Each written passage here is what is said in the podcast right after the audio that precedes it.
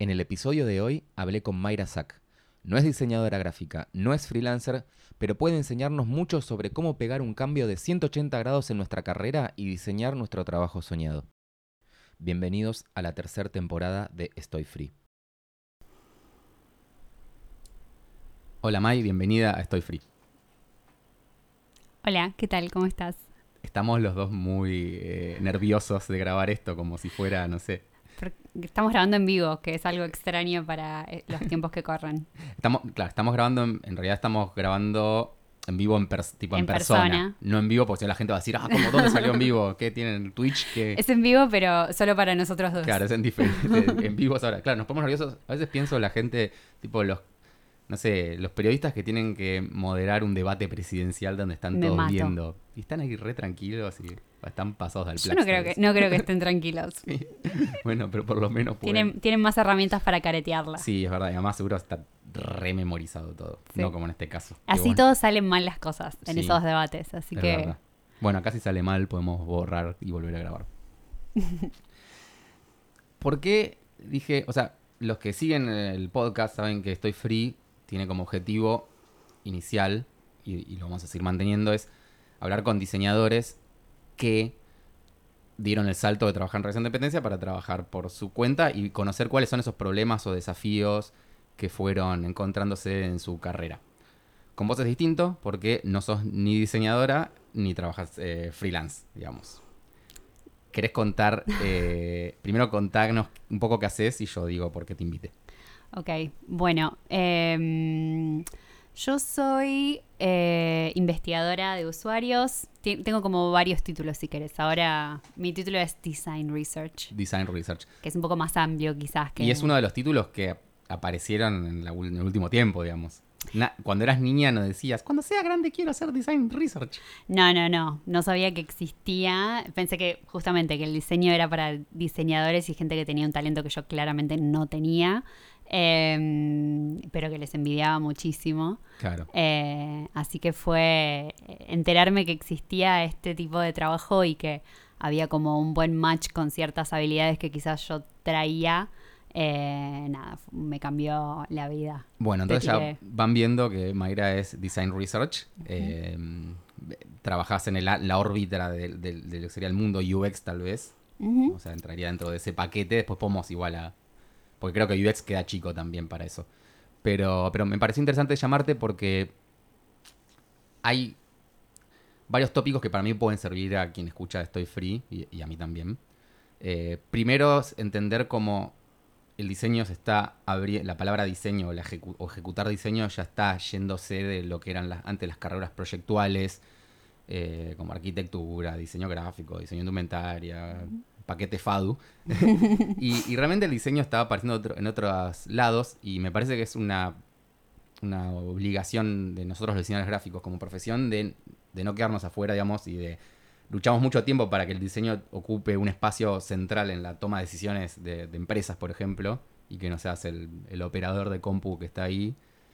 Y, y, eso está sucediendo, pero lo que noto es que los diseñadores no están ocupando ese espacio. O sea, es como que lucharon mucho para que venga más gente con realmente con talentos que los diseñadores por ahí no supimos desarrollar, quedándonos más en esa cajita, como vos decías, de cómo se percibe el diseñador, ¿no? Como un artista o como, o como algo visual o técnico, y cuando en realidad el, todos podemos diseñar, así como dicen, todos pueden cantar o todos pueden dibujar, son como cosas inherentes a, la humanidad. Sí, todos podemos diseñar y también creo que eh, no es que eh, sea algo que les falte quizás a los diseñadores proyectuales, sino me parece que justamente sumar más voces que vengan de distintos lugares y trabajar de verdad de manera interdisciplinaria eh, es lo mejor que puede pasar. Desde ya.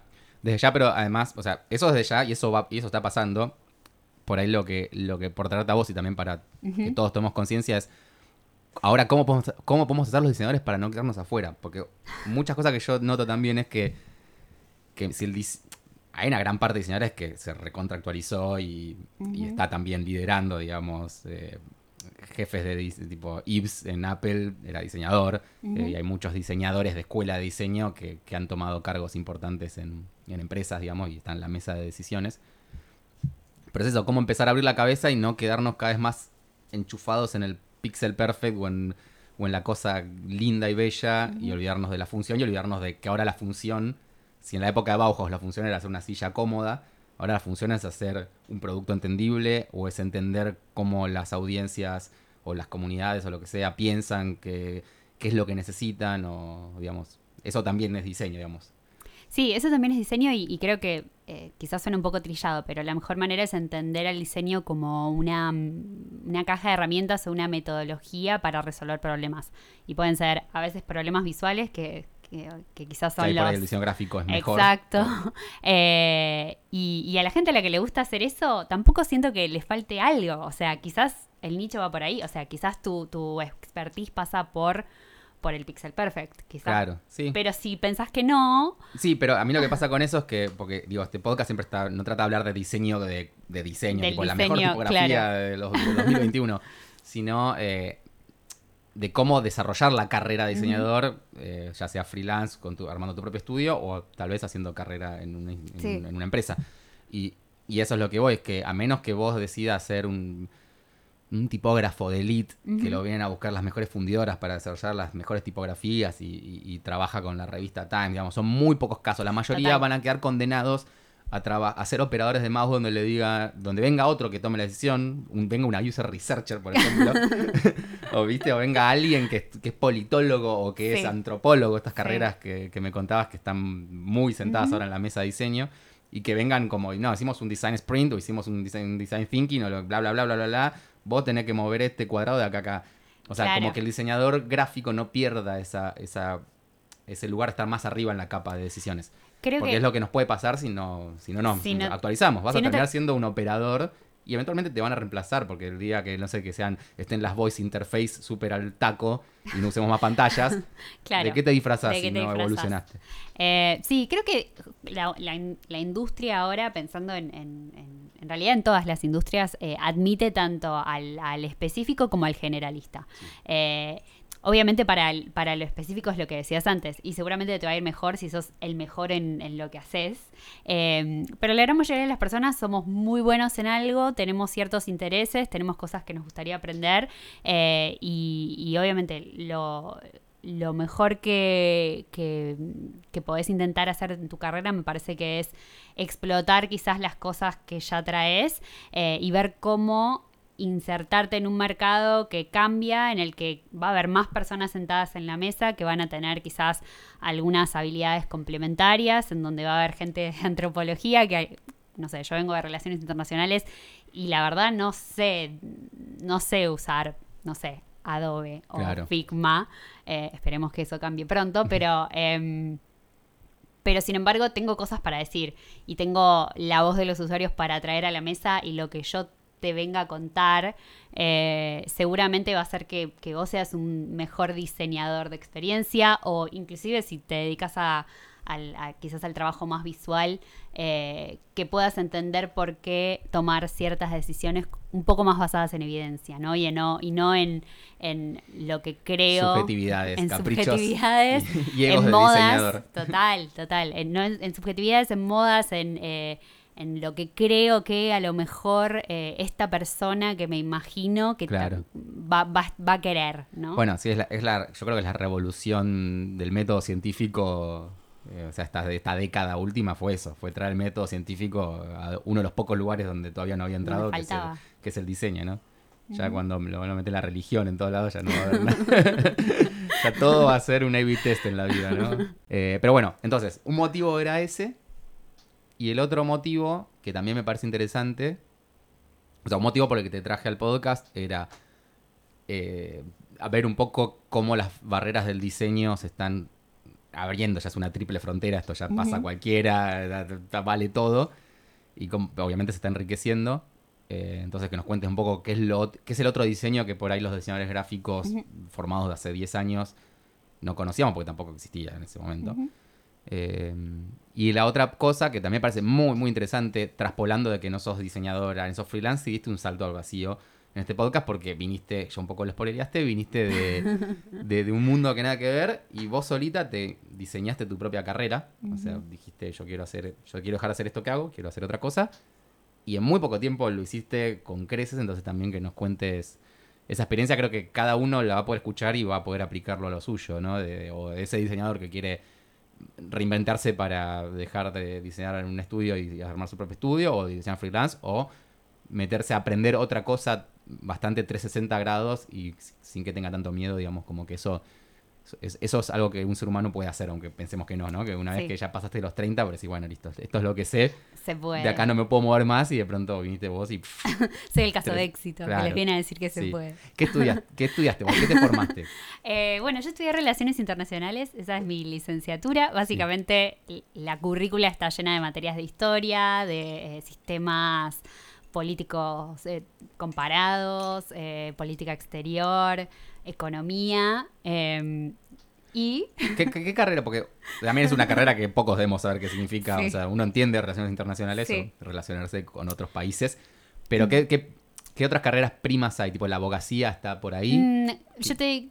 No, no necesariamente. Bueno, sí, tenés algunas materias de derecho, por ejemplo, tenés derecho internacional público y todo lo que tiene que ver con el, no sé, el sistema ONU. Eh, está contemplado, pero quizás la más cercana puede llegar a ser eh, ciencia política.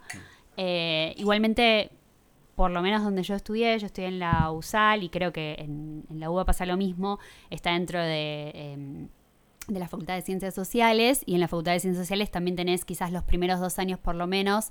Eh, son compartidos con sociología, ¿no? De, de metodología de la investigación.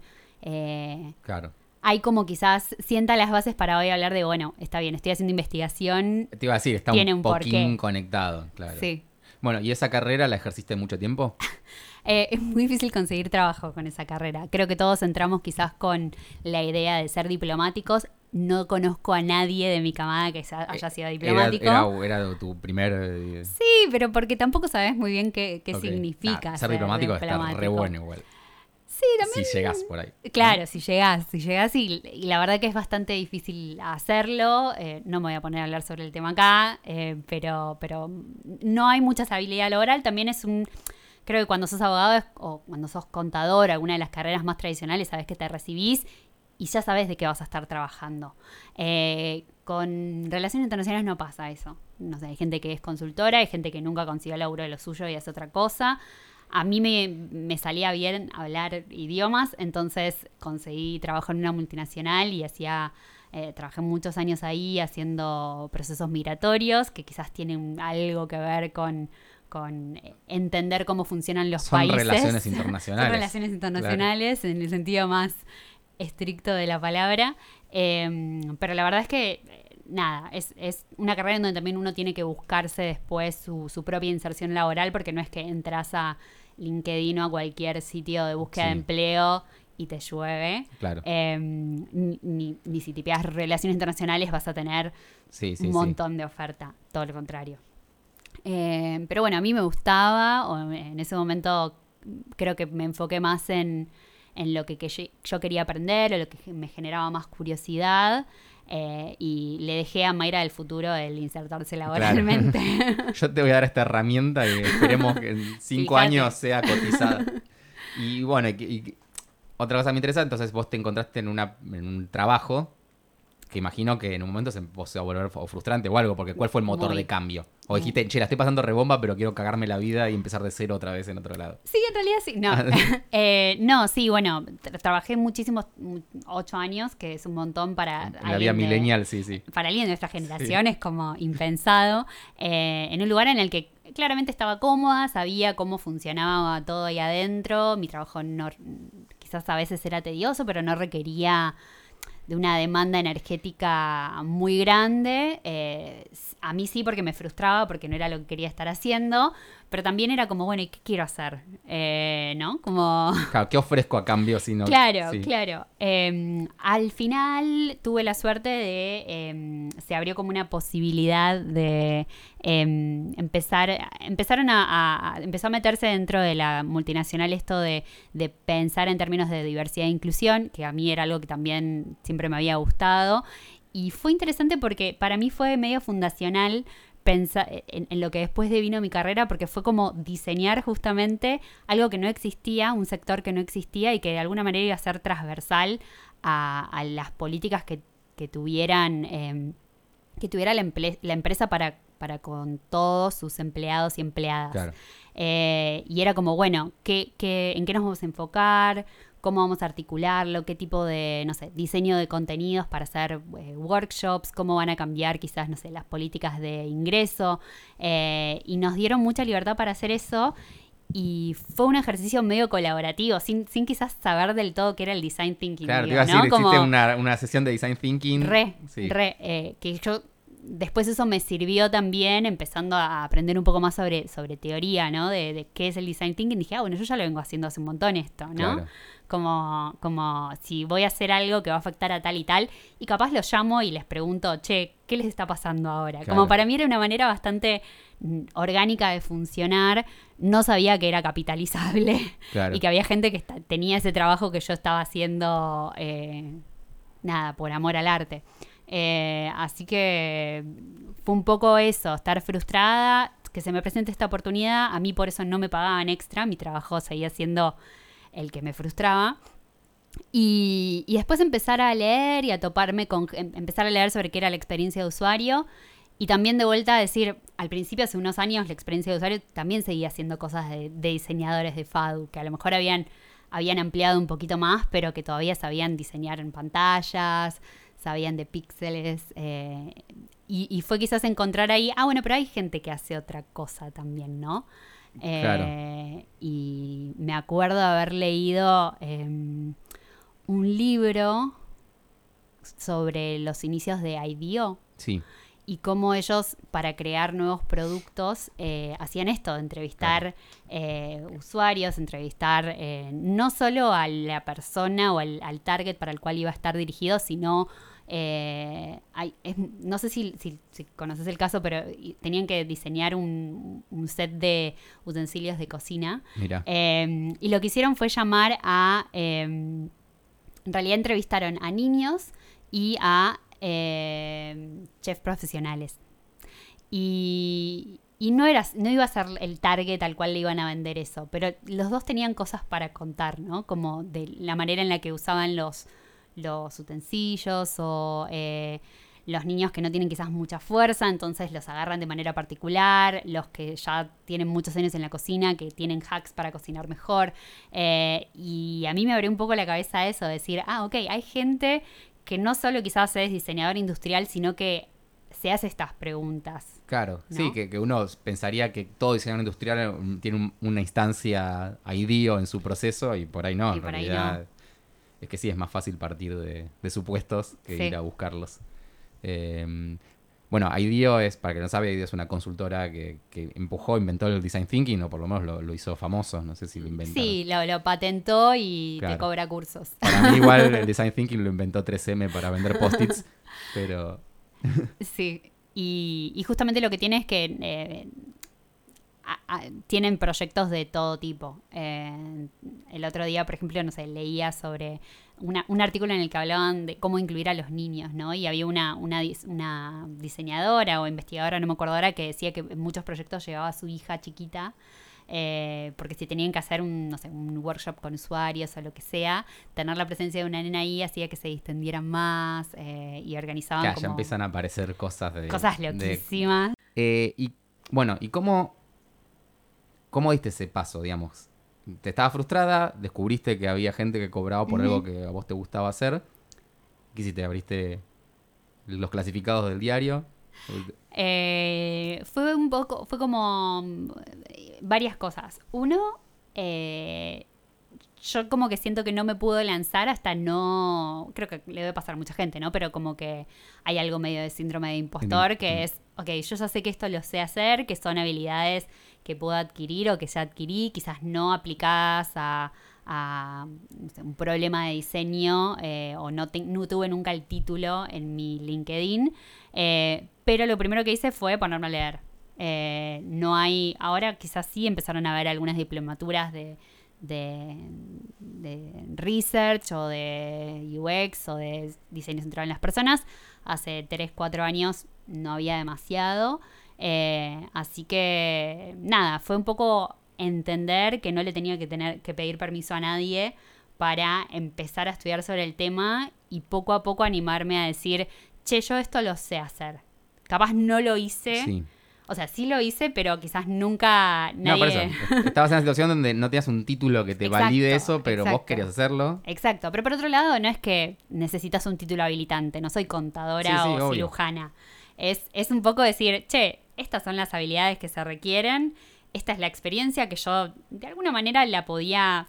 O sea, tu portfolio fue el caso interno que hiciste en la empresa donde trabajabas. O sea, lo- era lo más parecido a haber hecho Sí, eso. sí, y me, y me pasó eso y, y- y algo que hice fue, eh, yo soy muy activa en Twitter, tiré un tweet de, che, quiero laburar de esto, ¿Es verdad que sos un troll que desestabiliza gobiernos en Twitter? no puedo hablar del tema.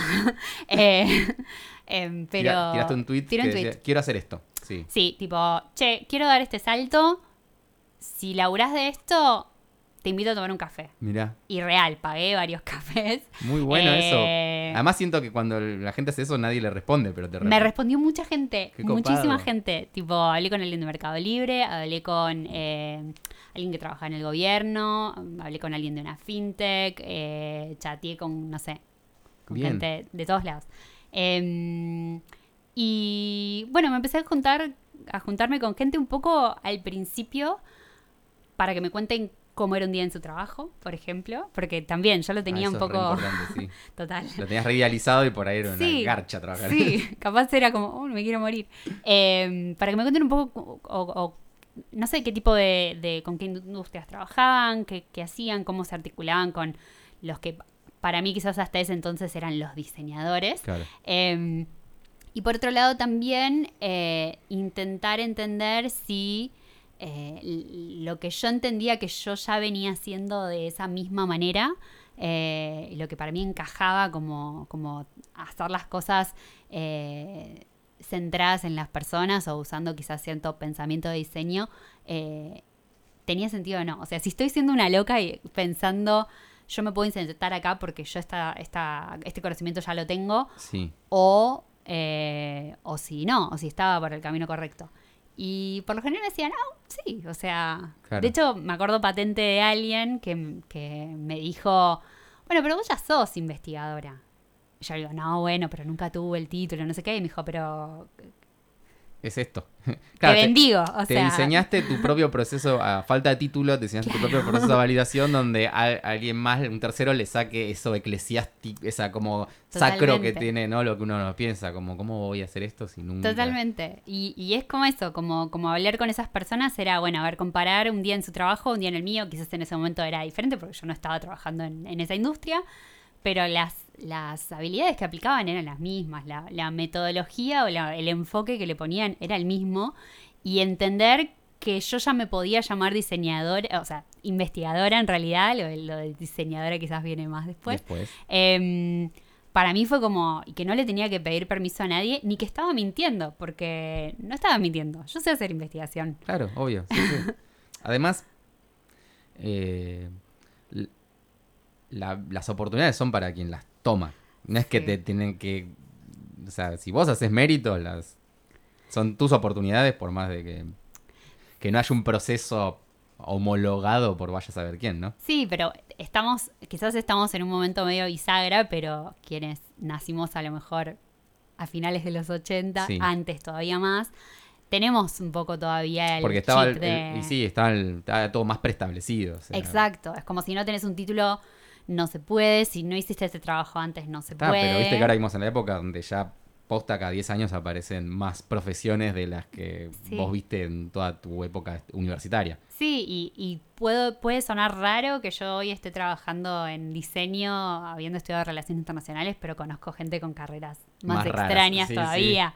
Eh, La otra vez escuchaba, ay, no sé dónde escuchaba, eh, alguien que venía siendo teólogo.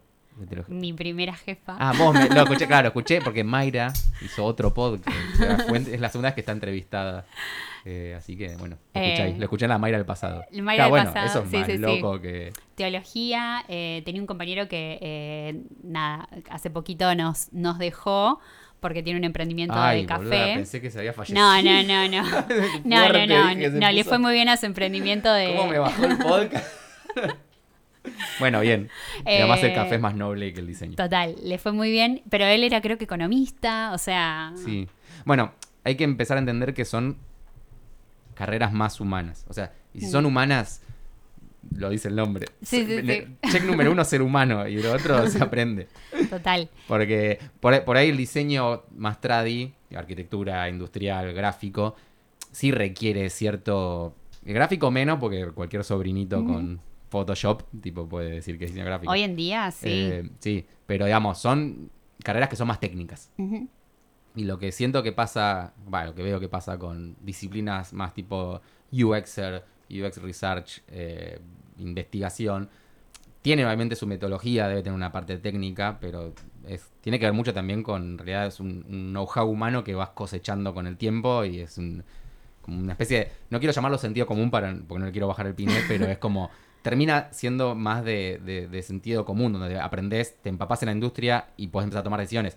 No tenés que aprender una herramienta como en el industrial que tenés que saber cosas de, de- física, Sí, de sí, estructuras, sí. De, de cómo funcionan los materiales, que sí, que no es una cuestión de sentido común, tenés que aprenderlas. Sí, y, pero también lo que, lo que hace que sea técnico es que, o sea, que ese tipo de conocimiento sea técnico es que se puede aprender. O sea, yo, También, sí. si el día de mañana quisiera aprender a, a trabajar con píxeles, sé que quizás no tengo la motivación para hacerlo, pero sé que, que si fuera necesario para, para mi trabajo, lo, lo puedo aprender.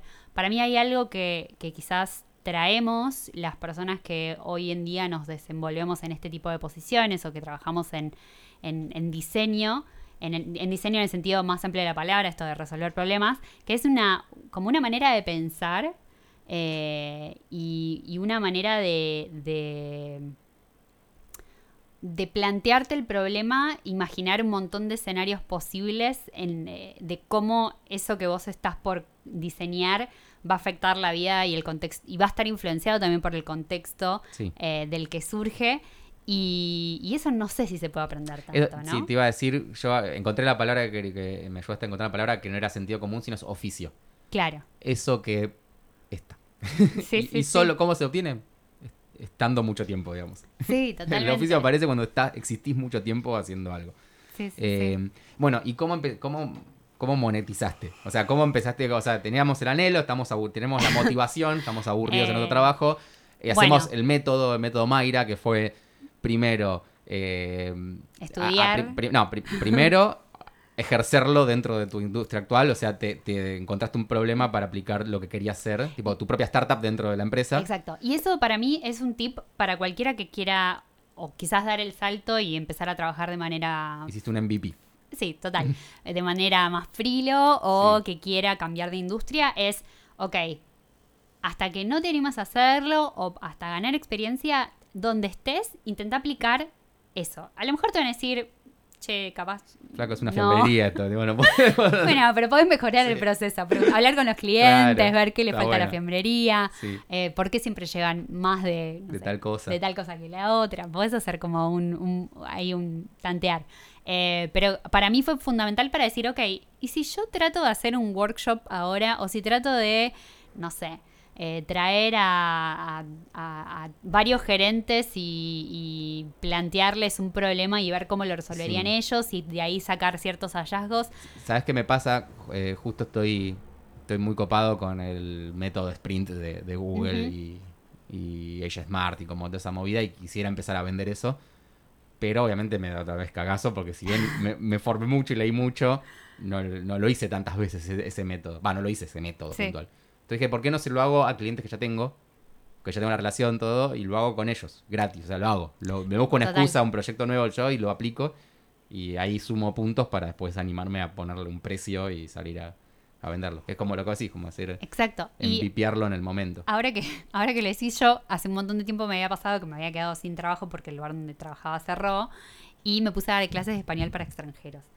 Obviamente yo sé hablar español porque nací acá, pero de gramática Sí. nada. O sea, Sí, no sabemos por qué hablamos. No, hablamos, hablamos- español, pero no sabemos bien por qué. suerte. Sí, sí, de, Eh, oficio. Y me pasaba eso, que era como, bueno, yo quiero, quiero hacer esto porque tenía la suerte de tener cierta llegada de extranjeros, había trabajado en un momento en un hostel, no sé qué. Y lo que hice fue hacer eso, como lo, voy a dar clases gratis a quien quiera tomarlas. X cantidad de horas, no sé Sí. qué, clases gratis, avisándoles de antemano, miren que yo no soy profesora, pero me quiero formar en esto. Claro, Y, mm, y de ahí uno me dijo, no, la verdad que me re sirve, te quiero pagar. claro. Y así empecé. Bien. Eh, esa fue otra, otra, otra vida que tuve. Pero, pero si lo puedes hacer en tu trabajo actual, empieza a aplicarlo. Te va a servir a lo mejor también para tener un caso para después mostrar a lo mejor en un portfolio. Sí. Eh, también ciertas herramientas discursivas para contar, bueno, cómo toda esa teoría en todos los blogs de, Es que vos podés leer lo que quieras, podés leer Medium entero que hasta que no ejecutás algo, Sí. no lo sabes. Eso, Exacto. eso funciona para mí todo, me pasa, yo leo muchos libros, pero hasta que no los puedo llevar a hacer, a que estén en la vida real, ahí. Es como si no lo supieras. Es así, es sí, como... es increíble, es increíble. Eh, O sea, Sí. vale más, o sea, queda más recordable la el ejercicio de hacer algo que el, el lo haberlo leído. Sí, totalmente. Eh, bueno, entonces tenemos MVP dentro del lugar que trabajás como primer check, Sí. leer mucho sobre, o capacitarte Sí. en la medida que puedas sobre el segundo check. ¿Qué leíste?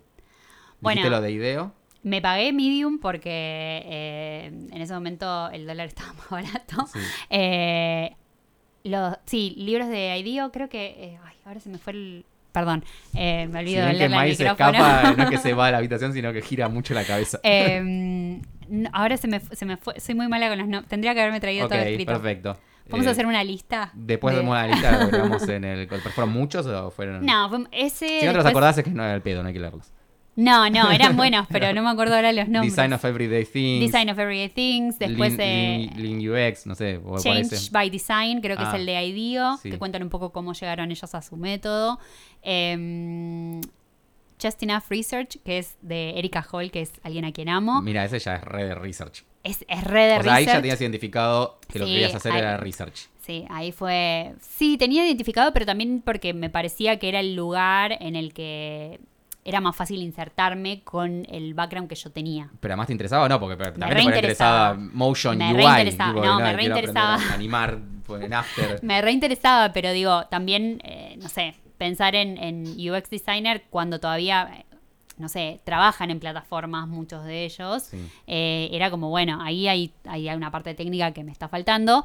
Esto yo ya lo podía capitalizar con la experiencia que yo tenía, lo podía capitalizar con el- la licenciatura que había Sí, hecho. Me parecía Ya más sé usar sencillo. PPT y Word, así que puedo. Y en realidad también era lo que más me gustaba. O sea, Claro. después descubrí que hay otras cosas que también me gustan, pero arranqué por ahí.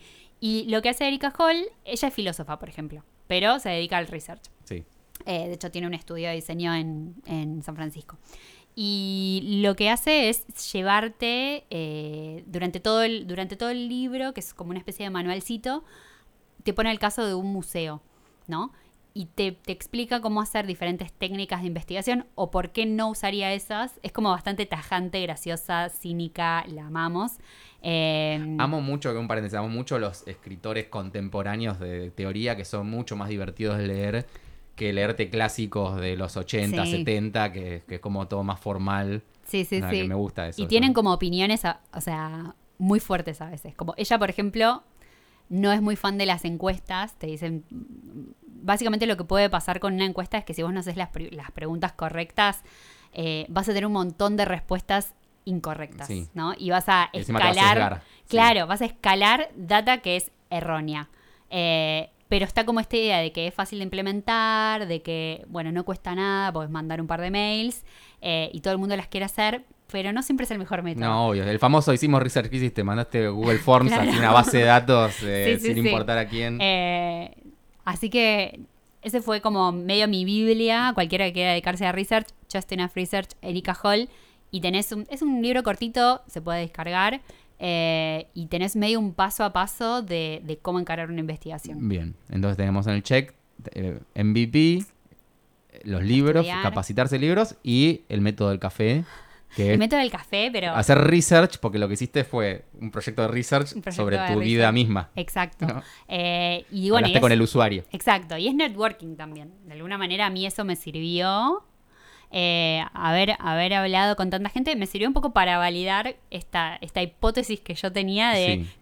de creo que puedo ser buena para esto y creo que ya tengo experiencia, aunque nunca haya tenido en, en mi título, mi recibo de sueldo nunca haya dicho eh, UX Research. Sí. Eh, me ayudó a validar que el día a día era lo que, que ese, ese futuro para mí era algo que me interesaba, que era algo que me divertía. Y después me dio eso, gente que ya estaba trabajando en la industria, a la que yo había encantado con mi, con mi eh, historia quizás o con mi, café gratis.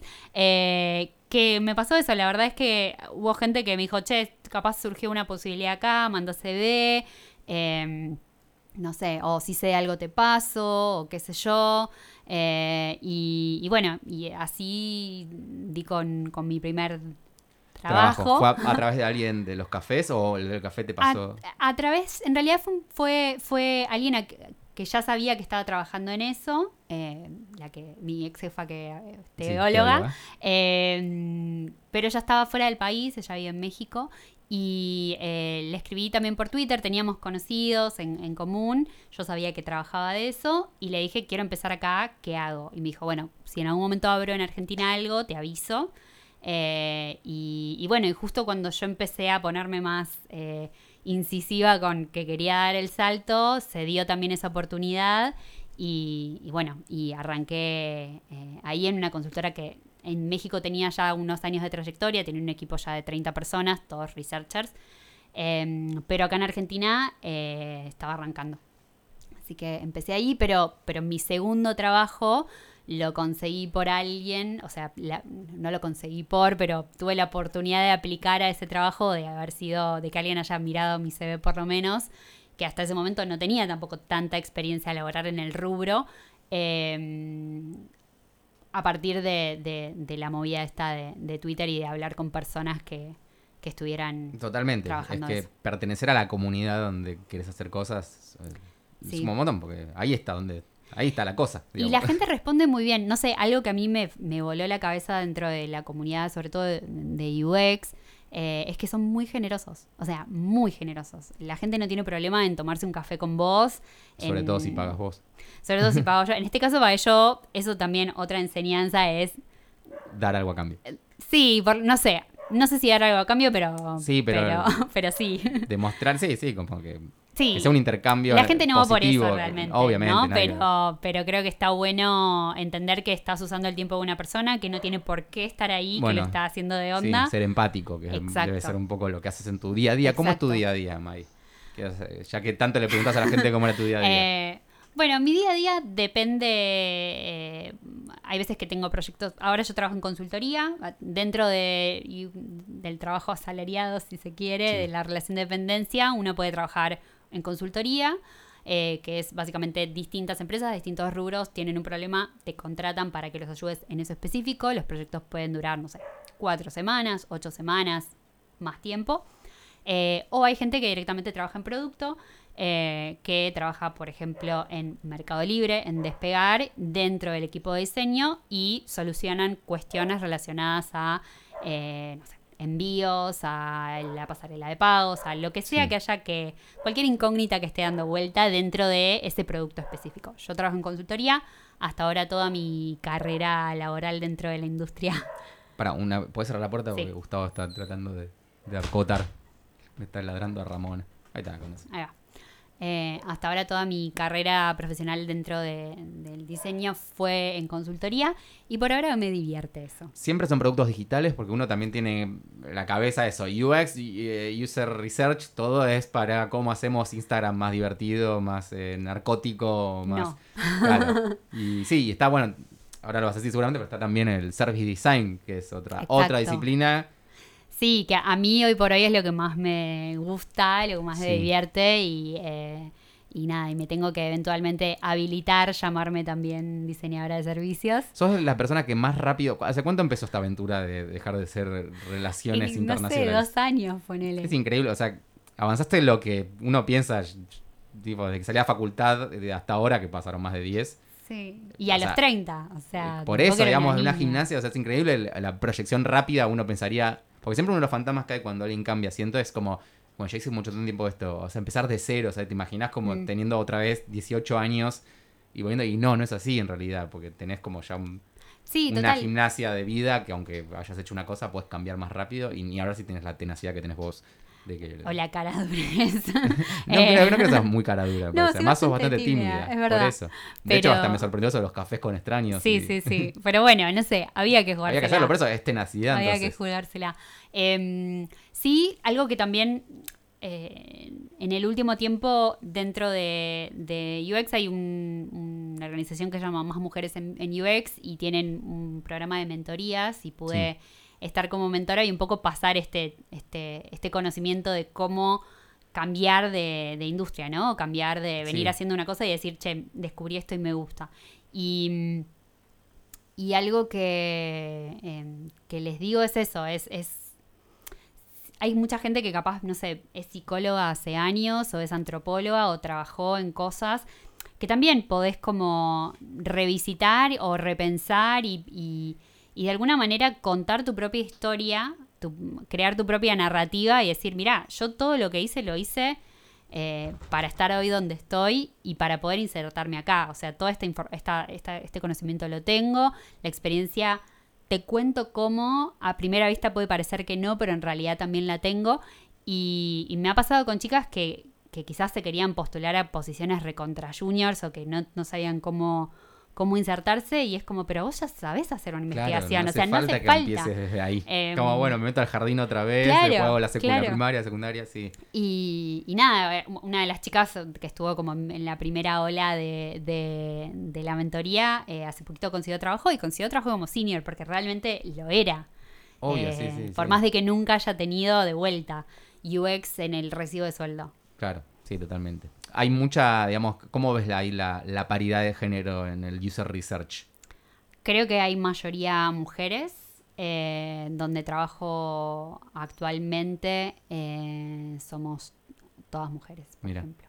Bueno, hay que hacer más, más flacos en UX ahora. más, para más, pibes en UX. más pibes en UX. Eh, sí, creo que en, en o sea, los que hacen diseño, UX design, seguramente hay un poquito más de paridad.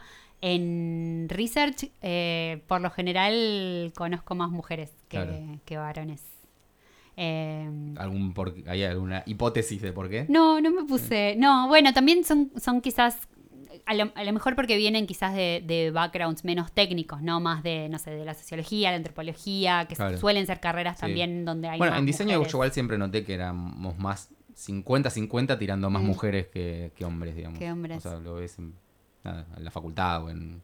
Pero, o sea, a diferencia de, no sé, ingeniería, que, es más clara la diferencia. Sí. Y después está diseño UX UI, que es como ese híbrido, porque ahí son más varones, pero porque toca más la, la, informática, no sé, como que... Sí, también se ve mucho, bueno, en, todas las industrias, ¿no? Pero que a lo mejor los que hoy por hoy tienen cargos gerenciales suelen ser varones. Eso, ni hace falta, no importa la industria. No importa, no importa cuándo. Pero, eh, pero por lo general, por lo menos en research suele haber muchas mujeres. Bien. Me habías preguntado por un día en mi vida y yo como que me fui por la Sí, estaba pensando si lo, si lo habías respondido. Creo que no. Eh, sí, que, o sea, ok, investigás. Todos los días investigando. Lo que hablábamos del diseño de servicios es que, mm, nada, yo el primer trabajo que hice cuando empecé a trabajar fue em, para una, eh, una plataforma que vendía pasajes, ¿no? Y para mí ese era como, bueno, esto es lo que hace una persona que investiga, ¿no? Hice un test de estabilidad, algo de eso. Em, en el trabajo donde estoy ahora, hacemos mucho diseño de servicios. Entonces... Contá en 30 segundos qué es diseño de servicios. Mm, no sé si lo voy a hacer muy bien, pero básicamente el diseño de servicios es, muchas veces lo que está detrás de la, de la, de la pantalla. Puede haber o no una pantalla. Diseño de servicio es cómo voy a un banco y eh, no tardo una hora en hacer un trámite. Claro. ¿no? Eh, seguramente si tardas una hora es porque ahí no hay diseño de servicios en absoluto. Eh, es, un poco el, detrás de escena, el, el, tras bambalinas de cualquier tipo de organización que, que, tenga un producto o un servicio eh, a la venta o puede estar también dentro de, no sé, dentro del Estado eh, y, es de alguna manera es el diseño de esa experiencia que va a transitar el ciudadano o el consumidor, el cliente, eh, y cómo hacer que eso sea algo memorable por las razones correctas y que esté lo, menos lleno de fricción posible. Estaba mirando porque justo estoy leyendo un libro llamado Design the Invisible, que es de diseño de servicios, y hablan, por ejemplo, en un caso de cómo poner las paredes de un museo en una exhibición para que el recorrido tenga más sentido y no te sientas como atrapado en un cuarto, sino tienen como algo de que las puertas las enfrentan, o sea, entras por, una puerta a la izquierda y tu puerta para seguir está a la derecha, entonces eso te, como que de alguna forma te obliga a pasar a ver la, la, la, la pared. Y que no pases directo. Si pusieran todas las puertas enfrentadas, vos pasarías como por una flecha y te perderías. O sea, pasarías directo y te perderías. Entonces me hace pensar que todo es, user, o sea, todo es experiencia. O sea, de, servicios por ahí para despegarlo de lo digital o de lo productizado. El otro día leí algo que me gustó que decía que el, fin del diseño, o sea, el propósito del diseño de servicios es eh, que el, el, servicio que se dé sea bueno más allá del día pésimo que puedan estar teniendo sus eh, los, empleados, Los que lo ofrecen. Lo que lo ofrecen. Eh, el día pésimo o, no solo el día pésimo, sino eh, entender que, las personas a veces no son apasionadas por atender un, un no sé, una guardia y llenar planillas. y que van si el proceso está bien armado, por más de que esté... lo va a sortear, ¿no? Como... Bueno, es como con el, viste que uno usa la palabra calidad, tipo que bueno, este producto tiene muy buena calidad, como para decir que es algo bueno. Y en realidad, buena calidad es que todos los productos son iguales. Exacto. Puede ser la Manaos más rancia, pero lo hacen igual de rancio todas las veces, o el McDonald's, ¿viste? Es de buena calidad. ¿Por qué? Porque todos los Big Macs saben lo mismo. No porque sea bueno para tu salud o que sea rico o lo que sea. Sí, y, y, tiene que ver también con eso, ¿no? Como cómo estandarizar cosas humanas. Exacto. Igual me da miedo un poco también, ¿no? Porque es la robotización de o sea, ¿dónde está la magia de que te carajee un vendedor porque tú Vos lo extrañas, ¿no? Si no, sí, porque siento que, no es medio embolante a veces hablar, ¿viste? Ir a, ir a un Apple Store en, Londres y que te aparecen esos Genius que están todos, ¿qué son? Un palumpas de Minions. Sí, como que le falta son quizás todos iguales, todos de buena onda, todos buena, buena onda, tipo, no te creo, flaco. la cosa medio de, lo imprevisible, ¿viste? Lo, o lo humano. Sí. Tipo, demostrarme la, la, hilacha, somos seres humanos. Sí, pero lo que suele pasar mucho, eh, que pasa, estoy bromeando, pasa en las mejores familias en las mejores empresas, eh, es que muchas veces los servicios eh, o, los procesos dependen de que una persona no se tome vacaciones prácticamente. Pasa totalmente. La pyme argentina. Exacto. Se nos fue el que maneja la máquina tal. Y, se para la rueda. se vende, ¿viste? ¿Cómo no vas a vender? Y lo que busca un poco el diseño de servicios en distintas escalas, en distintas industrias, es que las cosas sigan su curso, em, más allá de la voluntad de las personas, de la presencia física de las personas que tienen que llevar a cabo esas tareas. Eh, y, nada, y, y, hacerlo desde, desde la persona que va a utilizar eso. Claro. Justo estaba leyendo otro libro, también lo agarraba para, para acordarme que decía, que se llama Build to Sell, que dice Creating a business that can thrive without you, o sea, desarrollar un negocio que pueda sobrevivir a vos, digamos, que no te necesite. Exacto. Y el libro habla mucho de procesos, de decir como no podés, si querés vender a tu empresa, en este caso es más de negocio, como no tenés que estar vos haciendo todo, no puedes ser vos el que vende, que los clientes pidan por vos, todo, y como hacer un proceso que mantenga la calidad. Sí. Eh, más allá de, las personas, sí. Está bueno. bueno, entonces estás en esa. Hay proyectos así, hay, bueno, como contaba, un proyecto típico puede ser esto de pruebas de usabilidad para un sitio para ver qué es lo que no está funcionando, una persona, no sé, descubren que la gente se cae de la pasarela de pagos, intentar entender, ok, es un problema de propuesta de valor, es un problema de que está mal diseñado, qué es lo que está pasando ahí. Eh, no sé, trabajé en otro proyecto que era eh, con una farmacéutica que estaba por lanzar una nueva droga y quería entender eh, los pacientes que tenían esa enfermedad, cómo era eh, el diagnóstico, los primeros síntomas, acceder a la medicación que quizás ya estaba en el mercado, cómo era el tema con, no sé, del lado de los médicos, cómo era recetar para esos pacientes o, diagnosticar, del lado de los pagadores. Eh, qué requerimientos tienen, si es de alto costo, o sea... básicamente son esas cosas que ocurren igual aunque no las quieras mirar, digamos. Uno con empresa puede mirarlas o no, pero están ocurriendo, entonces es más sensato mirar.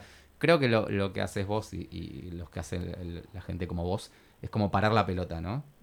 Como decir, pará, no vamos todavía a diseñar o a fabricar la droga o a... Si no, paremos la pelota y, y avancemos con algo más sólido. Sí, y así todo cuesta, o sea, si bien cada vez está un poco más expandida la práctica, por suerte, todavía cuesta mucho vender eso, ¿no? porque nadie quiere parar la pelota. Tres meses más al proyecto, sí, ya. claro, ¿por qué no diseñamos de una y no? Sí. ¿Qué vamos a diseñar? No, no, vas a diseñar algo que después vas a tener que, retrabajar. lo que hacen ustedes, que es lo que siempre tendría que haber hecho, es el brief. O sea, es como, ¿viste cuando te, ah, no sé, yo hablo al lado del diseñador, para que te llega un brief pero ese brief no lo armó. Ese brief en realidad tendría que ser es una investigación de mercado o investigación de, usuario o que tenga realmente data de por qué hacemos eso y no un supuesto de un cliente. te mando el Claro. brief del tal cosa, eh, ¿no? O sea, el Sí, sí, sí, que- sí, sí. Claro, pero para- ¿cómo le explicas al cliente que encima tiene que poner guita en armar el brief? O sea, ya está poniendo guita en contratar la sí. solución, que encima por ahí no es la solución, por ahí la solución era Es otra. que muchas veces, eh, muchas veces el, el- el- el hallazgo de la investigación es- no es por ahí. Es que eso te iba a decir, ustedes ni siquiera es que venden soluciones, venden problemas. En realidad, porque, tío, claro. porque es terrible, porque ni siquiera es que lo, lo ejecutás. O sea, Capaz como- te decimos, bueno, enfócate en estos. Claro, sí, Pero, sí. pero sí, el, el entregable de investigación hay de distintos, bueno, hay distintos tipos de investigación, ¿no? Puede ser alguien que quizás sí enfocarnos más en la, en la etapa más exploratoria, en el antes de Sí. que el producto se diseñe o el servicio se diseñe, en el durante, que es quizás la evaluación de esa página web que a lo mejor no está funcionando, o eh, no sé, ese, ese banco que eh, no está siendo eficiente en, con el uso del tiempo de, de sus clientes y quiere reestructurar un poco, eh, no sé, cómo atiende por ventanilla. O no sé, ese, ese gobierno, ese, ese, ese edificio gubernamental que para hacer un trámite tenés que ir a cuatro lugares distintos y necesita, no sé, Sí, optimizar un poco eso. O puede ser quizás algo posterior, como bueno, ya tenemos esto, pero, pero ahora qué, ¿no? ¿Qué más hay por hacer? O, o por qué no está funcionando como pensábamos. Me parece que si bien hay una inversión quizás de dinero, aunque se puede No es- hacer in-house no también. es para todos, digamos, por lo, a priori.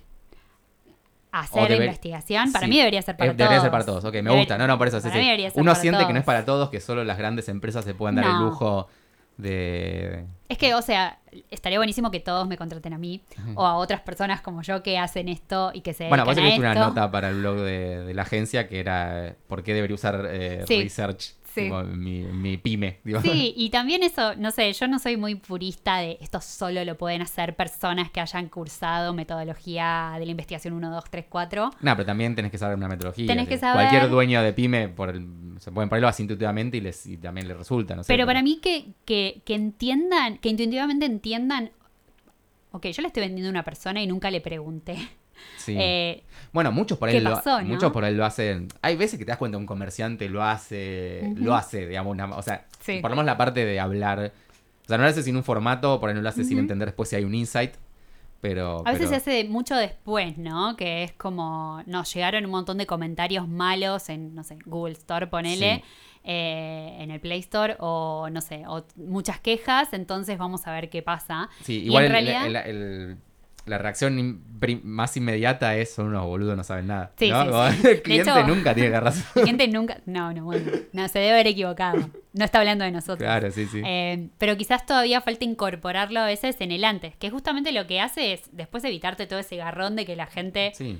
haya En recibido realidad un mal ahorras plata, no gastas plata. Sí, bueno. es una, es una inversión quizás inicial que hay que hacer, o por lo menos, no sé, yo soy de la idea de que, de que está bueno que las empresas, por más chiquitas que sean, eh, adquieran cierto conocimiento para animarse a eh, hacer una entrevista con, con usuarios, con personas a los que el producto le gusta o no le gusta, ver qué es lo que pasó, si alguien tiene una mala experiencia, llamarlo, eh, no sé, Sí, para mí está bueno que adquieran esa- esas experiencias. Obviamente si se puede pagar porque lo haga gente que, que- que tiene más cancha para hacerlo mejor, pero te va a ahorrar después un montón de retrabajo, te va a ahorrar un montón de, de frustración, te va a ahorrar dinero eventualmente, si de entrada estás un poquito más orientado para, para diseñar un producto, un servicio eh, que realmente tenga un impacto positivo en el, en el contexto en el cual está la persona que lo va a usar. bien. ¿Va a existir tu rol en 10 años, Mai? Yo creo. Sí, suponiendo que existe el planeta en 10 años. Pero- Si existe el planeta, yo creo que sí. Porque me parece que justamente lo que trae el. Bueno, algo que en el último proyecto en el que estuve eh, era justamente para ayudar a entrenar eh, a la machine learning de una empresa de tecnología eh, para que pudiera identificar mejor las imágenes de sus de los usuarios que suben a, Sí. a una plataforma. Em, y eso, por más de que haya muchas máquinas y robots y que cada vez sea, eh, nos sorprenda más el tipo de, de outputs que pueden eh, llegar a, a- a dar, em, tiene que haber alguien que los entrene. Claro. Y tiene que haber alguien que entienda cómo entrenarlos. Y tiene que haber, no sé, las personas vamos a seguir existiendo, calculo. Eh, y, y vamos a seguir consumiendo y vamos a seguir eh, viviendo en sociedad. Y, y- y me parece que, que va a seguir existiendo investigarlas y ver qué es lo que necesitan y, y cómo podemos eh, diseñar cosas mejores para ellos. Sí, bueno, sí, es lo, lo que tienen, bueno, las carreras blandas, que son muy difíciles de, Y ahí de se adaptan. robotizar. Me, adapto. Eh, bueno, ahora vamos a seguir con preguntas que eran más para diseñadores, pero que para mí aplican muy a vos. Puedo decir Eh, paso. sí. No, herramienta de trabajo favorito. Eh, bueno, yo soy muy fan de todo el entorno Google en general. O sea, no Google sé si- Drive y sus... Sí, sí, sí, fan. O ¿No sea, usás Notion o Coda o eso? el otro día me, me abrí Notion y lo tengo ahí, no sé cómo usarlo Coda. todavía. ¿Por qué todos usan No? Coda lo usé con vos una vez, pero Ah. um, es muy pintoresca. Pero Bueno, Notion es igual, así que... yo soy muy del cuaderno, muy analógica. Ah, muy de las tareas, me lo anoto, tengo dos Morleskin. cuadernos. Herramienta Claro.